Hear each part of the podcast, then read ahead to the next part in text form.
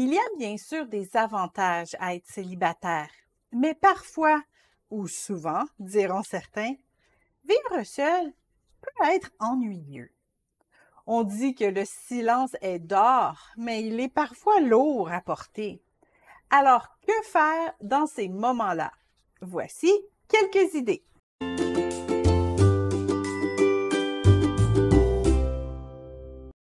Lorsque nous sommes chrétiens et que la vie seule devient lourde à porter, il faut bien sûr nous tourner avant tout vers Dieu.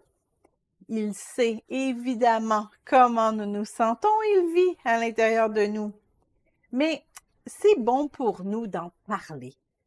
Cela nous rappelle du même coup que nous ne sommes pas vraiment seuls, que Dieu est là, même si oui, bon, c'est pas pareil comme avoir une personne en chair et en os avec nous. Ça n'importune pas Dieu si nous répandons notre cœur dans sa présence, à condition que nous soyons aussi prêts à écouter ses conseils pour retrouver la joie. Il est aussi possible qu'il nous donne toutes sortes d'idées, de missions pour meubler notre temps. Lorsque nous sommes occupés à servir, il nous reste moins de temps pour nous ennuyer. Bon, et après, vous pouvez aussi remplir votre calendrier de rendez-vous amicaux, que ce soit pour un repas au restaurant ou cuisiner ensemble, pour aller faire une sortie ou rester à la maison pour jouer à des jeux de société.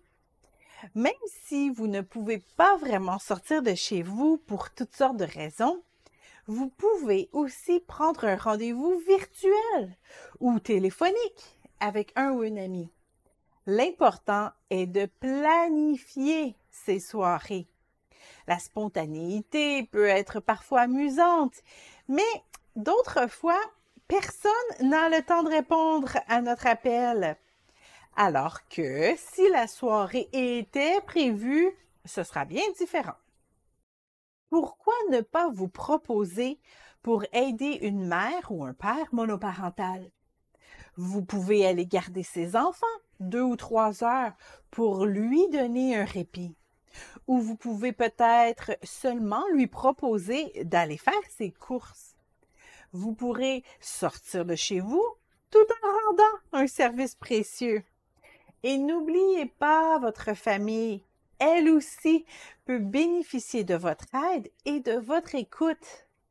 Encore là, n'attendez pas à la dernière minute pour offrir votre assistance. Planifiez un moment précis dans la semaine où vous serez dévoué à ces personnes. Vous éviterez en retour qu'ils vous demandent votre aide à n'importe quel moment. En ayant un rendez-vous planifié, ils pourront patiemment attendre leur tour.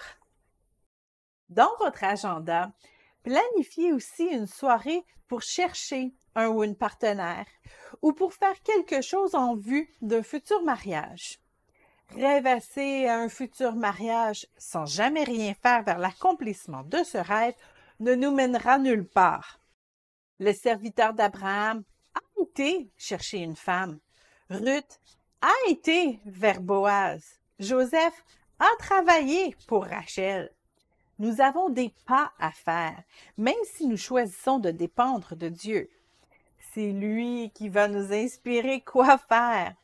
Mais encore là, il est préférable de planifier un temps précis dans notre semaine pour faire de telles démarches si nous choisissons de faire des pas seulement lorsque nous ressentons un ennui, nous poserons des gestes désespérés et nous aurons une approche cynique. Alors soyons intentionnels et raisonnables en planifiant ces temps de recherche. N'oubliez pas que vous allez marier votre meilleur ami. Alors ne vous bornez pas à chercher non plus des partenaires. Cherchez plutôt à vous faire de nouvelles amitiés. Vous pouvez bien sûr participer à une activité de passion 37.4, mais vous pouvez aussi vous faire de nouvelles amitiés dans différents cours euh, ou en étant bénévole dans un organisme communautaire. Vous pouvez participer à une étude biblique d'une autre Église, différente de la vôtre, ou trouver même toutes sortes d'activités en ligne. Il n'y a pas que sur les sites de rencontres ou les médias sociaux que vous trouverez de nouvelles personnes à qui parler. Un autre jour de votre semaine, planifiez de sortir dehors. Oui, oui. Prendre une marche, faire du vélo ou du ski, aller promener le chien de votre voisin. si vous n'êtes pas très sportif, il sera avantageux de le planifier. Car il est très rare d'avoir spontanément le goût d'aller faire du sport. À un autre moment de votre semaine, profitez de votre célibat. Il y a des avantages à être seul aussi.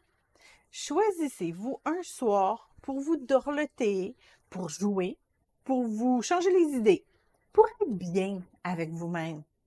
Encore une fois, planifiez cette journée. Vous apprécierez encore plus votre soirée d'indulgence si vous savez qu'elle n'arrive qu'une fois par semaine. L'important pour éviter l'ennui le plus possible, c'est de planifier. Il n'y a rien de plus démoralisant que de se dire, bon, qu'est-ce que je vais faire ce soir? Faites-vous un plan de la semaine, tel jour avec Dieu, tel jour avec un ou une amie, tel jour tout seul, tel jour, ah, un cours, tel jour pour aider mon voisin et tel jour pour ma mère. Même marié, il est facile de tomber dans une vie monotone. Alors pratiquez-vous tout de suite. Soyez créatifs. Après tout, vous avez hérité des gènes du Dieu créateur lors de votre salut.